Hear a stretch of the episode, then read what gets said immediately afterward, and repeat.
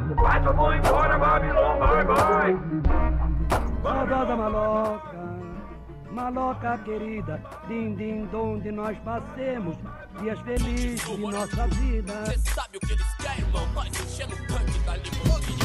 Periferia é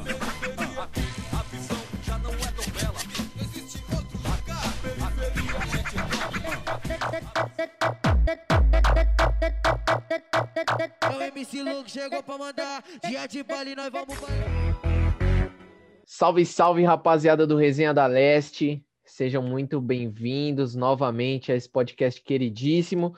Antes de mais nada, não se esqueçam de seguir nossas redes sociais pessoais, Gui Souza, com dois Is, dois Es, Gui Souza, underline CEP e Ricardo J. Fer. Resenha da Leste em todos os lugares aí, todas as redes sociais. E Universo dos Mantos aí, você que gosta de um fute, quer comprar uma camisa da hora, vai lá, acessa. E é isso. Hoje é, por favor, Fada, apresente aí com quem nós estamos, por favor. Não, hoje a gente, puta, chegamos num nível que a gente nunca esperava. Estamos conversando outro patamar. É, com ela que é a vereadora, a vereadora mais votada do Brasil nas últimas eleições. É, presidente da Comissão de Direitos Humanos da Câmara de São Paulo. Enfim, maravilhosa, sim, falar com ela, que é a Erika Hilton. Erika, seja muito bem-vinda, sinta-se à vontade. E já puxando, tipo, é, antes você se apresentar tal, é, eu falei com os meus amigos, né, que, que são do PSOL tal. Falei, mano, tô nervoso tal. E aí eles, relaxa, ela é super acolhedora, não sei o que. Ela falei, mano, tô nervoso. Como que é pra você, tipo, mano, é, são, ser tão bem visto assim, é, no meio da esquerda e no geral, e, tipo, conseguir ser a vereadora mais votada de São Paulo, mano? Tipo, como foi assim para você quando você viu? Você falou, caralho, eu sou foda. Bom, primeiramente eu quero agradecer o convite, dizer que eu estou muito feliz de estar aqui quando eu vi a mensagem de vocês no Instagram, pela forma como o texto foi escrito, eu disse, bom, eu preciso participar desse, desse babado e, enfim, estar aqui para mim também é uma satisfação muito grande, então não precisam ficar nervosos.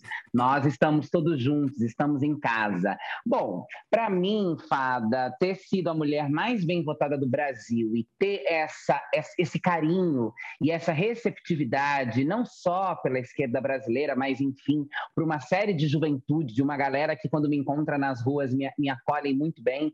Isso, para mim, é, é um gesto revolucionário, porque não diz apenas só sobre o meu corpo, só sobre a figura da Erika Hilton. É claro que esse carinho e essa construção se dá pela Erika Hilton, ser a Erika Hilton, mas a Erika Hilton é uma mulher negra que vem da periferia, que vem da prostituição, que vem de vários lugares aonde esse corpo é marginalizado, aonde esse corpo é odiado, onde esse corpo é recebido com agressões, com violências, com xingamentos, com desprezo. Então, quando esta mulher que está para além do ser Erika Hilton, mas é a mulher pobre, preta, que veio da periferia, que veio da esquina, que é travesti, que é negra, é amada por essa massa da sociedade e consegue ser tão bem votada porque as pessoas acreditam no potencial dela e acreditam que ela pode representá-las dentro de um espaço tão cafona, branco, conservador, elitista como é as instituições brasileiras, eu me sinto honrada, eu me sinto lisonjeada, eu não tenho nem roupa para esse evento de ter sido a mulher mais bem votada do país e ter e ser tão amada pelas pessoas. Então eu fico muito feliz porque as pessoas estão dando carinho, estão respeitando, estão ouvindo, estão legitimando uma travesti negra de periferia em um lugar que nós talvez nunca imaginamos que pudéssemos alcançar. Então eu me sinto assim muito agraciada, muito feliz, muito honrada. Não tenho nem palavras para descrever qual é a sensação. E Érica, você é, junto com todo esse carinho também vem a, aquelas pessoas que são mal, intencionadas, que vêm é, falando milhões de coisas que a gente nem imagina. Como é que você trata isso hoje, é, sendo quem você é? Hoje, é, você é uma figura muito grande, né? Eu, eu, não sei se você tem a, a dimensão do que você está se tornando, e já é, né? Então, como que você lida com isso hoje em dia? É, como que isso te atinge? E é isso. Olha, Gui, eu vou te falar uma coisa. Esse ódio e essa violência, esses ataques ataques que eu recebo nas redes sociais, né, na vida de um modo geral, ele não é uma coisa nova, ele não é inédito, ele não acontece aqui com a vereadora Érica Hilton, ele acontece com a Érica Hilton, que é expulsa de casa aos 14 anos de idade, que vai ter que dormir nas calçadas para conseguir, se vai ter que se prostituir para sobreviver. E nesse lugar onde eu estou, eu vou ser xingada, eu vou ser humilhada, eu vou ser agredida, porque eu sou um corpo abjeto, eu sou um corpo que não deveria ocupar espaços na sociedade. Então, esta é uma violência que eu já estou acostumada por ser a mulher que eu sou, por vir do lugar aonde eu vi. Ser uma travesti na periferia é uma coisa doida, porque você tem um enfrentamento de uma série de discriminações e preconceitos que ali estão. E eu sou uma travesti que cresci na periferia. Cresci em Francisco Morato, depois fui morar em Itu, no CDHU, e depois vou ser expulso em Itu, vou para a rua aos 14 anos de idade e vou conviver com essa violência. O que é novo é a escala que essa violência toma. Porque até então, essa violência acontecia na rua, alguém passava, xingava, era o vizinho, era os meninos ali da quebrada, era uma coisa mais esporádica, me parecia. E agora me parece que é uma coisa mais contínua, mais diária. E isso é também o, o como eu estou, né? Então eu entendo que todo este ódio, ele vem como uma resposta dos lugares que eu estou alcançando. E aí como eu lido com ele? Primeiro evitando de estar lendo, olhando e vendo, porque dá câncer, é tóxico e violento. Outra coisa é processando. Nós temos que hackear a ofensa. Nós temos que hackear e transformar isso em dinheiro para voltar para nossa comunidade, para voltar para nossa gente, para voltar para o nosso povo. Então eu estou processando todo mundo assim. Se cabe processo, eu vou lá, processo, estou pedindo indenização, estou pedindo dinheiro e esse dinheiro eu não vou enfiar ele no meu bolso. Eu tenho projetos que eu penso em, em utilizar esse dinheiro. Eu penso, por exemplo, se eu ganhar uma, uma, um recurso de algum desses processos, pagar a retificação de nome, por exemplo, de pessoas trans travestis na cidade de São Paulo mais próxima. Não será um dinheiro absurdo, mas eu escolho uma, duas pessoas, ou aquilo que der para fazer, que esse dinheiro possa voltar para a nossa comunidade. Eu acho que nós temos que ter estratégia para lidar com os ataques e com a violência. E eu não vejo a melhor estratégia do que tentar fingir que elas não estão, que elas não estão ali para não adoecer, mas também não deixar com que esses agressores se sintam impunes, com que esses agressores se sintam que a internet ela é um espaço onde pode se falar qualquer coisa. A internet não é um espaço onde pode se falar qualquer coisa. Então é assim que eu lido com isso. Mas não é nada novo na minha vida, sabe? Não é uma coisa que tipo, ah, meu Deus, que estou chocada com, a, com essas ameaças. Estou... Não, eu, eu, eu, conheço elas. Eu temo, eu me precavejo, eu me cuido, eu não dou sorte ao azar. Eu tenho um outro esquema na minha vida por conta das ameaças, né? Então eu não fico dando bobeira, mas assim, é uma coisa que já me acontece desde a minha existência. A, a, a, a forma como eu era tratada na, nas escolas desde sempre é viadinho, gay, nananana. Então o xingamento faz parte de uma vivência travesti, de uma vivência LGBT. A gente trocou ideia com o Leandro, ele é ativista LGBTQI+, lá, mano, lá, eu esqueci o nome da cidade dele, é no interior de Minas. É, no interior de Minas. E aí ele, mano, faz um trabalho super foda lá, ele é, cuida da saúde é, das minorias, pá. E aí a gente perguntou para ele, porque eu faço história e o Gui faz geografia, né? A gente quer ser professor. Amor. É, aí a gente perguntou para ele, a gente como, é, como homem cis, hétero, como que a gente pode, tipo, ajudar, né? Aí ele falou, vocês querem ser professores, identifiquem já na sala de aula, tratem todos iguais, sabe? Não tratem com diferenciação, ou se perceber, haja de alguma forma para educar, tá ligado? E vai muito nisso que você falou, sabe? Tipo, é, como você acha que, tipo, medidas é, diretas na educação podem ser feitas, não só, tipo, medidas, tipo, sei lá, não punitivas, mas tipo no sistema educacional mesmo, sabe?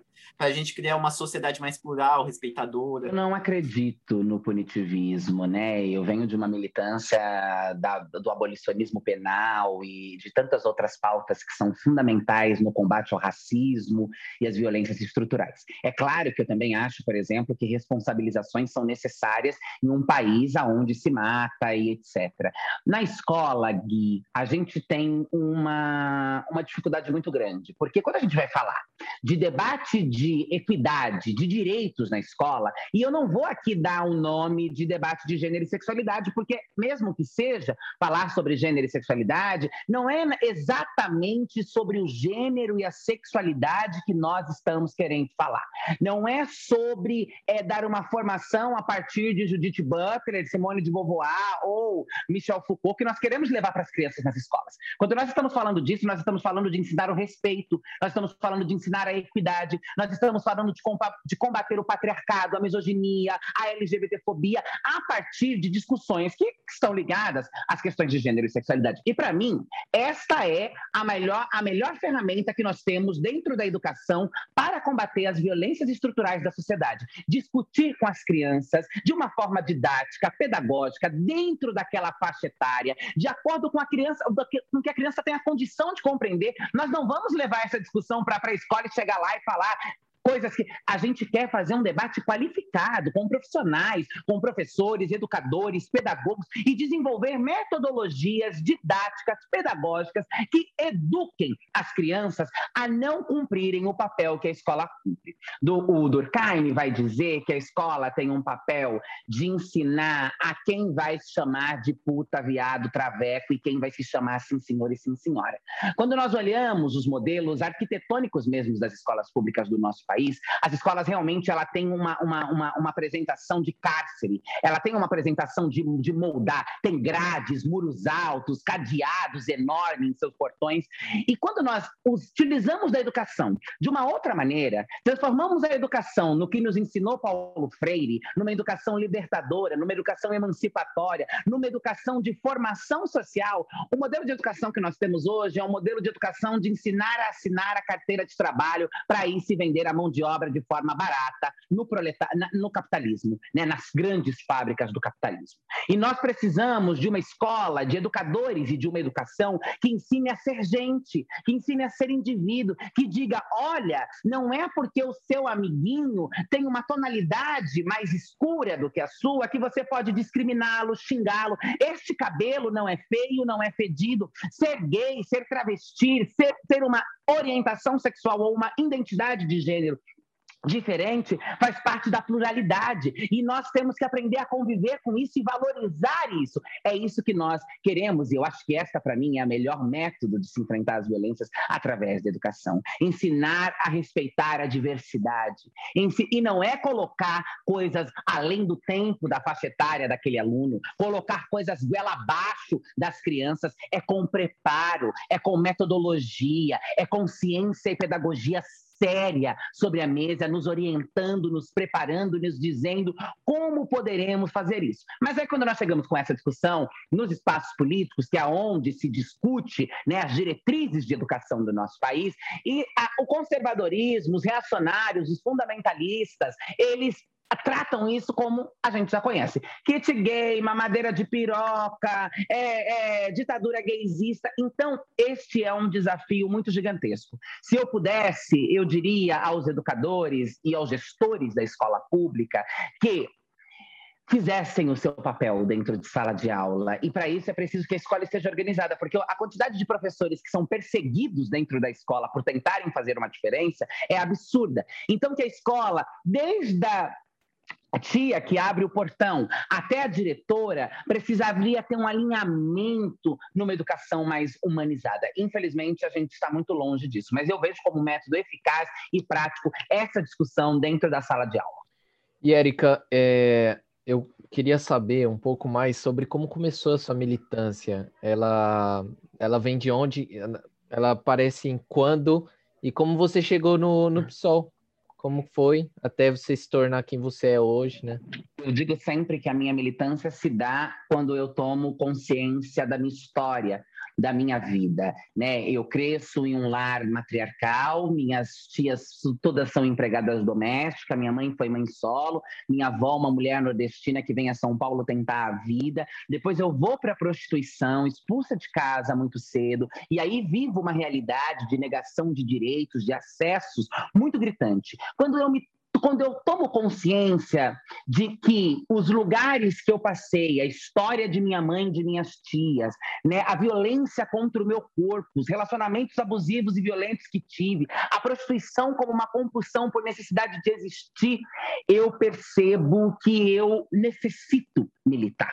E aí eu começo a buscar esta informação através da internet, né? E vou me deparando com textos de ativistas que discorriam sobre esses direitos. E aí eu vou para a universidade, né? Eu volto para a família, termino a escola, faço EJA, depois eu presto ENEM, vou matando as disciplinas da forma como dá, e aí eu vou para a graduação na cidade de São Carlos.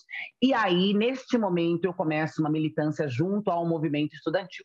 Mas antes disso, é, eu lanço um abaixo assinado pedindo respeito ao meu nome social. Na época eu ainda não era retificada nos meus documentos, então eu pedi respeito ao meu nome social em Itu, e a empresa de transporte não queria me dar uma carteirinha com o meu nome social.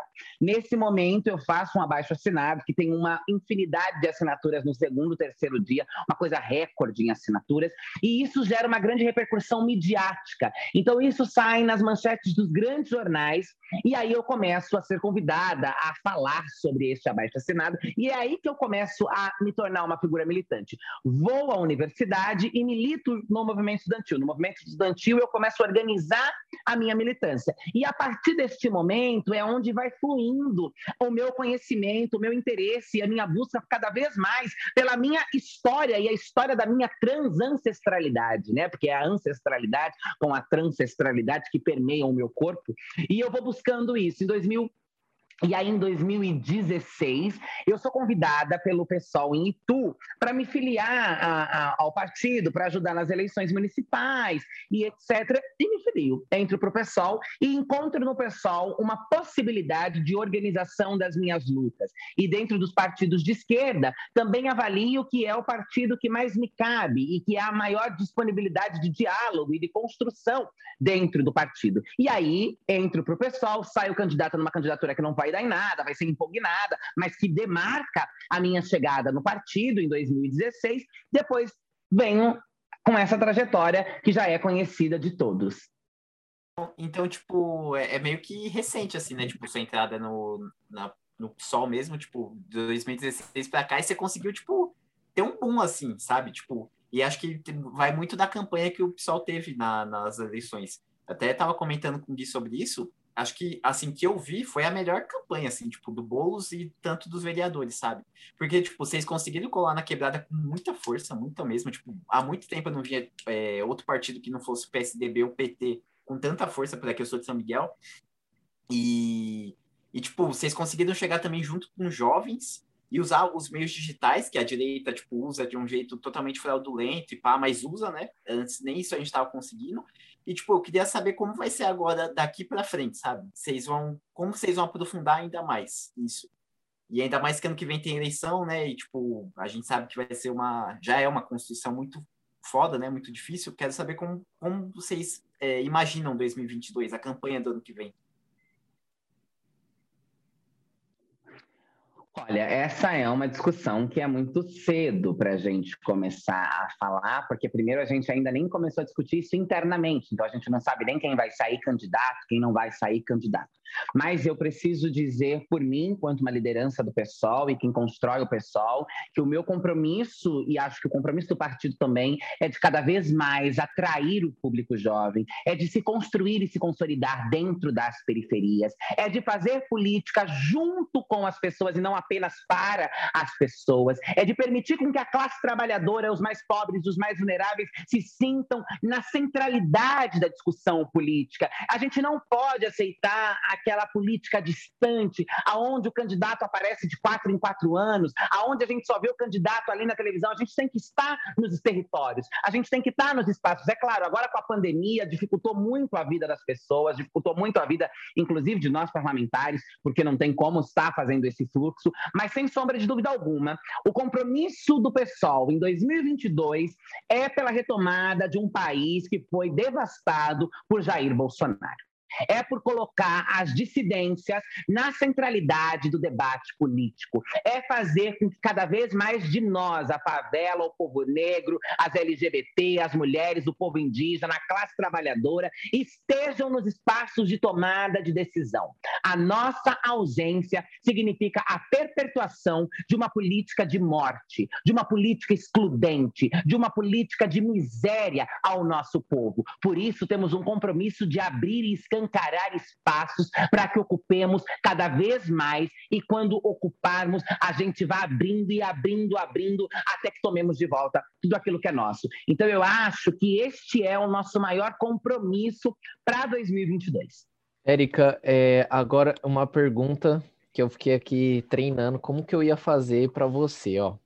É, eu que sou eu sou também um cara que sou, eu sou filiado ao PSOL e acho que o mesmo motivo que você também é filiada. É, acho que era um partido que mais se encaixava aos meus anseios políticos pelo diálogo, pela é, tem muitos, né, muitas alas dentro do PSOL e tal. E eu queria saber como que você enxerga a esquerda hoje no Brasil, porque é, particularmente falando, eu, eu enxergo a esquerda como uma esquerda reformista ainda assim que pregue em alguns momentos que ela quer é, tentar acabar com o sistema burguês, enfim, é, ainda que ela, ela faz um papel reformista de manutenção do capitalismo.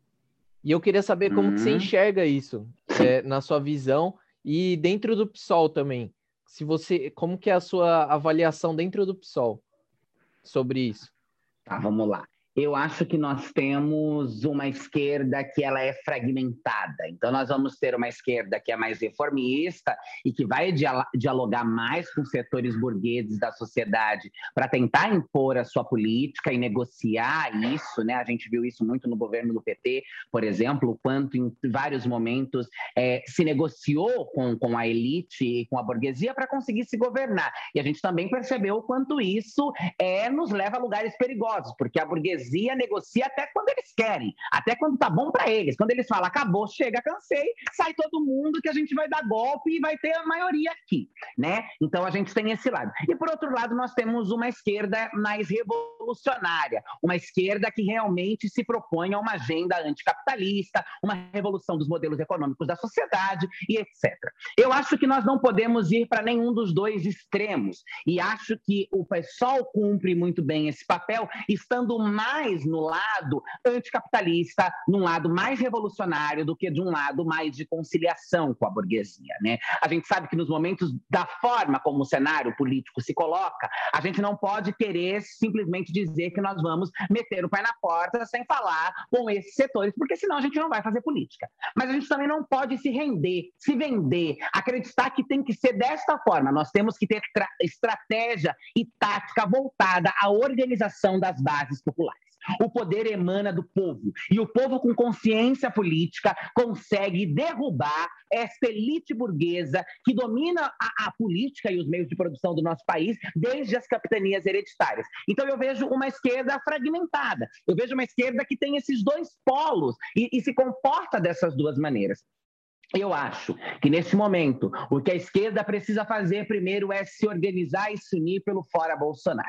A nossa, prior, a nossa prioridade neste momento é vacina e fora Bolsonaro. E a reconstrução econômica, educacional, ambiental e etc, etc do Brasil após 2022, com a derrubada de Bolsonaro, que nós poderíamos derrubar antes. Mas ontem mesmo o presidente disse que está cagando para a CPI da Covid. Então, assim, me parece que o homem está blindado, né? Que ninguém vai derrubar o homem, porque se ele está cagando para uma CPI que investiga seus crimes, me parece que o homem está blindado. Então, talvez a gente tenha, infelizmente, que esperar até 2022. Enquanto isso, a gente precisa organizar a classe trabalhadora. A gente precisa organizar os pobres e os mais vulneráveis. E isso se faz com uma linguagem acessível, isso se faz com construção de base, isso se faz pisando no chão, isso se faz se organizando com as pessoas. Às vezes, eu dizia isso, inclusive hoje, numa atividade internacional que fazia pela manhã, que eu sinto um certo arrogância de setores da esquerda brasileira que não permite que a gente consiga avançar na organização dessas classes dissidentes, da comunidade LGBT, da classe trabalhadora, do povo preto, da periferia, por causa de uma linguagem que nem sempre é compreendida, por causa de um discurso que muitas vezes é academicista, por causa de um comportamento político partidário acadêmico que vai se, se, se, se consumindo. E aí, quem não está dentro de um debate orgânico, político, institucional, partidário ou acadêmico, se sente fora, se sente distante, se sente descolado. Então, eu acho que nós temos, eu acho não, eu tenho convicção que nós temos que derrubar essa certa arrogância que alguns setores da esquerda brasileira ainda têm e voltar a nossa atenção e a nossa prioridade para a construção da força nas bases populares. É o povo. Nós temos que se organizar, se construir, se juntar, confabular e construir esta nação junto das pessoas. Talvez precisando hora ou outra ainda sentar com um ou outro, mas de uma forma de hackear jamais de, de, concessões, jamais de negociações, porque né, direitos e ascensão não se negocia. Mas como eles estão com a caneta e a chave do poder na mão, às vezes é importante esse jogo que você chamou até de reformista, né? Mas não necessariamente dentro do reformismo político, mas de uma forma a hackear os espaços para que a gente consiga se infiltrar e contaminar eles cada vez mais com a nossa presença, que é maravilhosa e necessária em todos os lugares. Ô, Érica, e esse, é, recentemente também o Bolsonaro falou numa declaração que em 2022 era perigoso não ter eleição, né? É, se, se não tivesse, segundo ele, meios confiáveis para se fazer a apuração dos votos, etc., dando a entender que ele queria o voto impresso, né? E ele queria, ele tá flertando com isso já faz um, um, um, um bom tempo, né? E você não enxerga. Como que se enxerga isso? É, você acha que pode ser um momento perigoso para a democracia brasileira mais do que nunca desde a redemocratização? Porque é a primeira vez que tem um presidente, um chefe de Estado falando em, é, em golpe com todas as letras, né? Que não vai sair do poder com todas as letras. Então, é, é tipo, como você acha que vai se dar esse cenário se eu, se isso aconteceu, sei lá. Eu só poderia saber como vai se dar esse cenário se eu tivesse uma bola de cristal, fosse evidente, conseguisse enxergar o futuro. Mas eu posso atestar que este é o momento mais perigoso da democracia após a redemocratização do nosso país. Não há dúvida alguma de que este, o que estamos passando é a democracia anda por cima de uma linha, de uma corda bamba o tempo inteiro. E o que mais me choca é quando nós olhamos as instituições. As instituições não se comportam a combater o golpe. As instituições dizem, não há clima, o, o, o exército não, não quer, não há disposição para que se faça um golpe. E isso é preocupante, porque não significa que as instituições democráticas estão bem estruturadas. Significa que não vai haver golpe se Bolsonaro e o exército não quiser. Caso ele queira, o golpe cair. É isso que me chama a atenção. Não há uma resposta à altura, uma resposta devida das instituições democráticas contra essas declarações abertamente de golpe contra a democracia. O que nós ouvimos é: não, não há clima para o golpe. Mas e se houver clima? E se de repente esse clima se constrói? Nós vamos voltar a uma ditadura? Diante, nós vamos ter as instituições passivas, caladas, de braços cruzados, diante de um momento tão grave de nossa história, mas sem sombra de dúvida, nós estamos vivendo um momento muito difícil. Eu também avalio que não há clima no exército para se fazer um golpe, mas eu não posso e não tenho paz em viver baseada em se há clima ou se não há clima, porque o clima se constrói da noite para o dia. As alianças nascem de uma hora para outra. Se até as eleições de 2022 se consolidar, nós não podemos viver em um país que diz que não há clima para ter golpe. Nós precisamos viver em um país que diz não haverá golpe porque nós não permitiremos um golpe, porque as instituições estão fortes porque estamos consolidados, porque não há possibilidade disso acontecer. E não é o que eu ouço no Brasil, infelizmente. Érica, é, encaminhando para o final já, a última pergunta é do nosso ouvinte, o Tonho, um amigo nosso, ouvinte que acompanha muito bem o resenha. Ele perguntou para você como você avalia esses casos de homofobia em partidos de esquerda, é, se as pessoas são mal intencionadas mesmo, qual que é, sabe? Tipo, e qual seria uma forma de coibir isso é, dentro do, de ambientes que a gente julgava ser nosso, tá ligado? Tipo, e acontece esse tipo de coisa. Como você enxerga isso?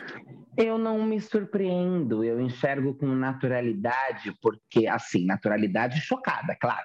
Sempre abismada e assustada não há natural normal, jamais, de forma alguma. Quando eu digo natural, é porque eu sempre presumo que todos os espaços são construídos por indivíduos. E esses indivíduos não são extraterrestres que vieram de Marte com uma outra sociabilização humana e construíram esses lugares. Esses indivíduos foram educados, ensinados e preparados pela nossa sociedade, que é tudo isso que nós já sabemos: racista, LGBTfóbica, misógina, patriarcal e etc. E todos nós fomos ensinados por esta perspectiva Fomos desconstruindo, desaprendendo, melhorando, mas fomos todos ensinados a partir destes lugares de violência e de opressão. Então, quando nós vemos isso em partidos de esquerda, é inaceitável, porque as pessoas têm um dever e uma obrigação de desconstruírem os seus preconceitos e, a, e esse, essa educação maligna que nos foi oferecida. Mas não é absurdo, não é fora da órbita, porque ali estão pessoas que foram educadas por essa ótica. Eu acho que nós não podemos tolerar jamais. Eu acho que nós temos que ter é, respostas à altura. Nós não podemos permitir que, dentro do nosso quadro de construtores políticos, de militantes, de ativistas,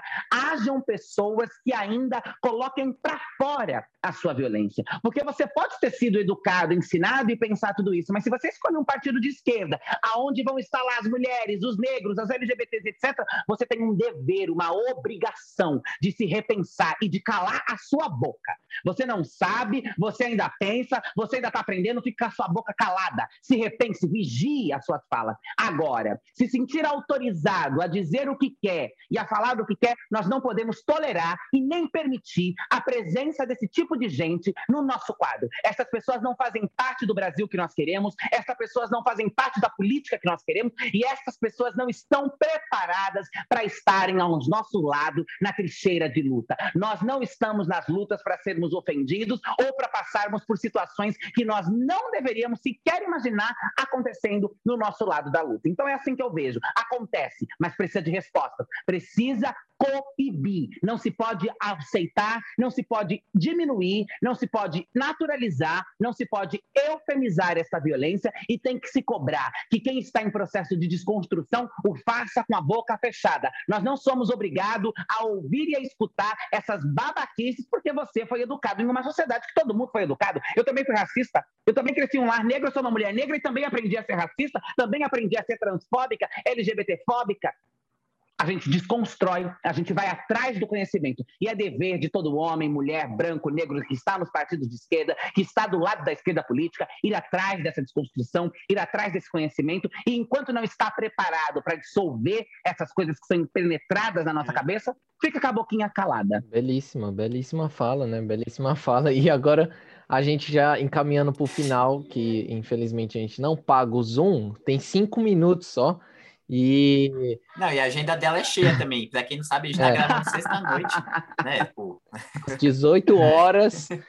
Enfim. E, num feriado. Feriado. E, e, você topando. Que eu não tive, eu não tive feriado. Eu não tive, é porque eu não tive feriado. Então, para mim, isso daqui é mais uma ah. agenda do meu dia. deve ser uma loucura essa vida de parlamentar. Mas é, indo aí nessa, até nessa linha, quando te sobra tempo Érica, a gente queria que você indicasse algo que você consuma, é, tipo um livro, ou uma série, um filme, enfim, uma música. E também só Eu emendar. vários? Pode. E, e emenda, tá e emenda já quem é a sua inspiração. A pessoa, é, um ato, sei lá, quem que é a sua inspiração na vida. Tá. Então eu quero indicar, eu quero indicar É um livro da O Quarto de Despejo, de Carolina Maria de Jesus, porque é um livro que fica na minha cabeceira e eu amo de paixão, assim, essa mulher me inspira, ela é uma das minhas inspirações, então já esteja respondido. Carolina Maria de Jesus é uma das mulheres que me inspira. Chica da Silva também é uma mulher que me inspirou muito, né, no, por ter vivido o que viveu e apesar de ter algumas controvérsias, eu acho que está absolvidíssima de todas elas pelo tempo em que aconteceu e ter sido ela quem foi. Eu me vejo muito na figura de Chica da Silva, assim. Eu repito, inclusive, muitas coisas que eu tenho certeza que Chica da Silva também repetiria, porque Chica da Silva é esta mulher negra, audaciosa, luxuosa, cheia de, cheia de coisas, e eu gosto muito da força, da revolução, do afronte ao sistema que Chica da Silva representou, mas também gosto muito da potência, da simplicidade, da inteligência, da elaboração brilhante de Carolina Maria de Jesus. Então, eu indicaria indicaria Carolina Maria de Jesus como um livro, O Quarto de Despejo. Eu indicaria é, Pose como uma série, porque amo e acho que traz uma história negra LGBT. Indicaria como um filme Infiltrado na Clã, porque acho que foi um filme que me marcou muitíssimo, muitíssimo. E para ouvir, eu indicaria Amy Winehouse, sem sombra de dúvida alguma. Eu sou fã de Amy Winehouse. É isso. Ótimo, ótimo, é, ótimas indicações e ótimas é, pessoas que te inspiram, né? E, bom, só ficou agradecimento a você, Érica. Muito obrigado por ter topado, por ter a, arranjado Imagina, um tempinho na sua agendinha. E, mano, tamo junto. Muito obrigado de verdade. Tamo e junto. É isso, né, Fada? É, mano, é uma honra, uma aula ter, ter Tamo falado junto. com você. É algo que eu vou levar pro meu coração, assim, pelo resto da minha vida. Pô, quase comecei E a chorar no começo, mano. Quando você É, falou, eu pô, também, tô o convite e tal. Eu falei, nossa, fui eu que mandei. Fui eu que mandei, mano. Ah, não. Você... Ah, me cativou, Não, me cativou. aí- o convite me cativou. Aí pegou meu coração aí, nossa, já fiquei emocionado. Mas enfim, muito obrigado, Érica. Muito obrigado para quem Meninos, eu que agradeço. para quem ouviu aí. Tamo tranquilo, tranquilo e calmo. Vamos aí firme e forte. E é isso, rapaziada. Tamo junto.